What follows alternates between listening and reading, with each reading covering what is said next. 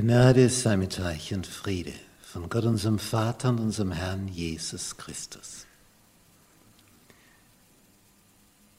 Die Apostelgeschichte nach Lukas.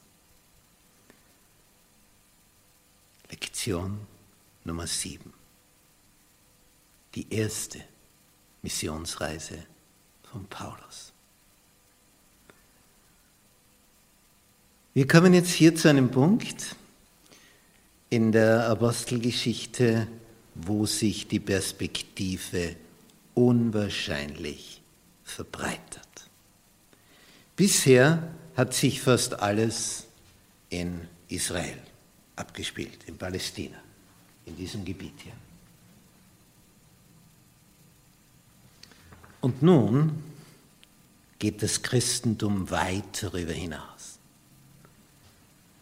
Alles, was hier färbig ist, ist in etwa die Ausdehnung des römischen Reiches und wo überall Christen hinkamen. Und das war mehr oder weniger ins ganze römische Reich.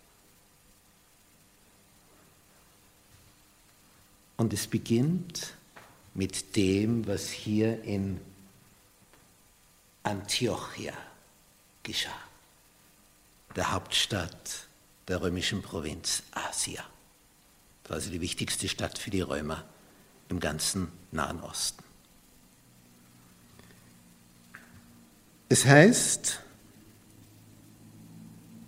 dass von dort die Mission um die Welt ging. Da begann es. Sonntag. Salamis und Paphos. Es heißt in Apostelgeschichte 13 ab Vers 1, es waren aber in Antiochia in der Gemeinde Propheten und Lehrer. Wer?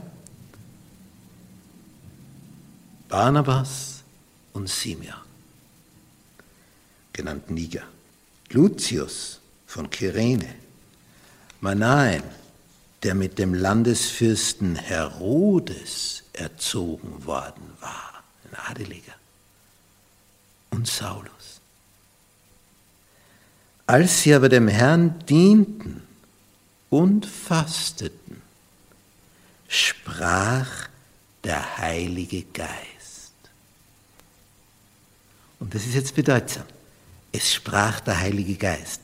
Es ging aus, diese Initiative vom Höchsten sondert mir aus Barnabas und Saulus zu dem Werk, zu dem ich sie berufen habe.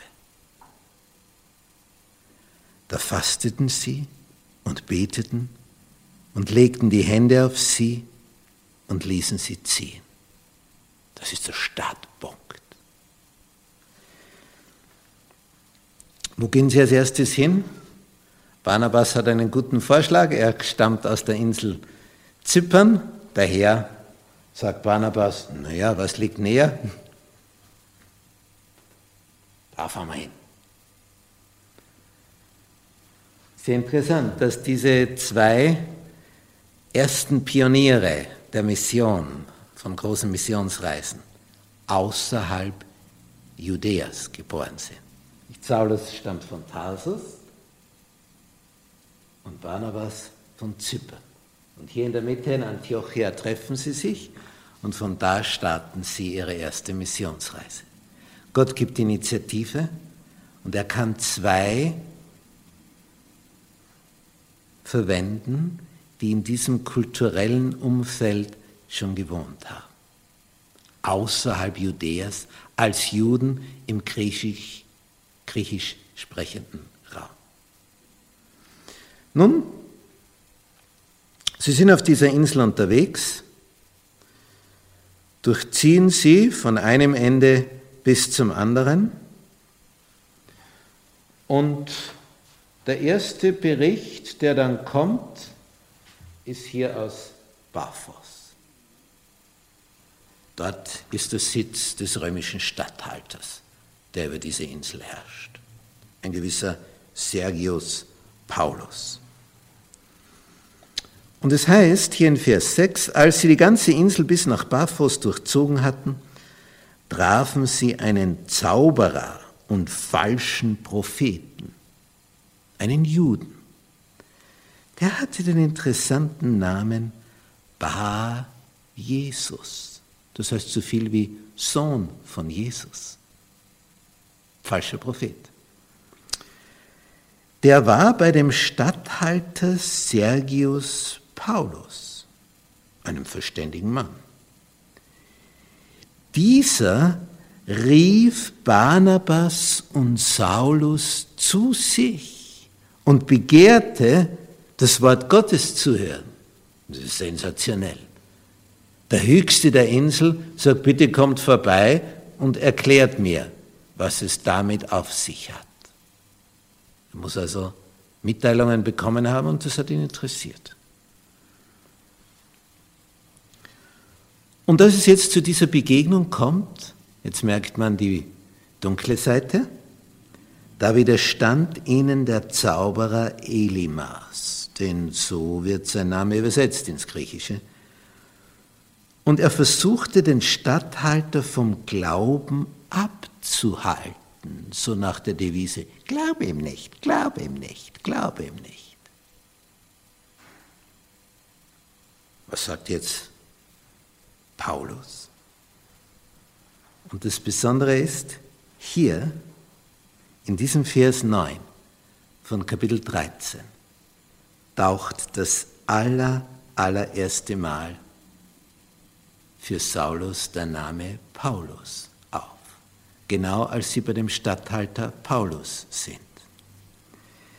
Saulus aber, der auch Paulus heißt, voll Heiligen Geistes, sah ihn an und sprach, du Sohn des Teufels, so sagt er zu dem Zauberer, voll aller List und aller Bosheit, Feind aller Gerechtigkeit. Hörst du nicht auf, krumm zu machen die geraden Wege des Herrn? Und jetzt kommt's. Und nun siehe, die Hand des Herrn kommt über dich und du sollst blind sein und die Sonne eine Zeit lang nicht sehen. In dem Moment fängt er an zu suchen und sieht nichts mehr.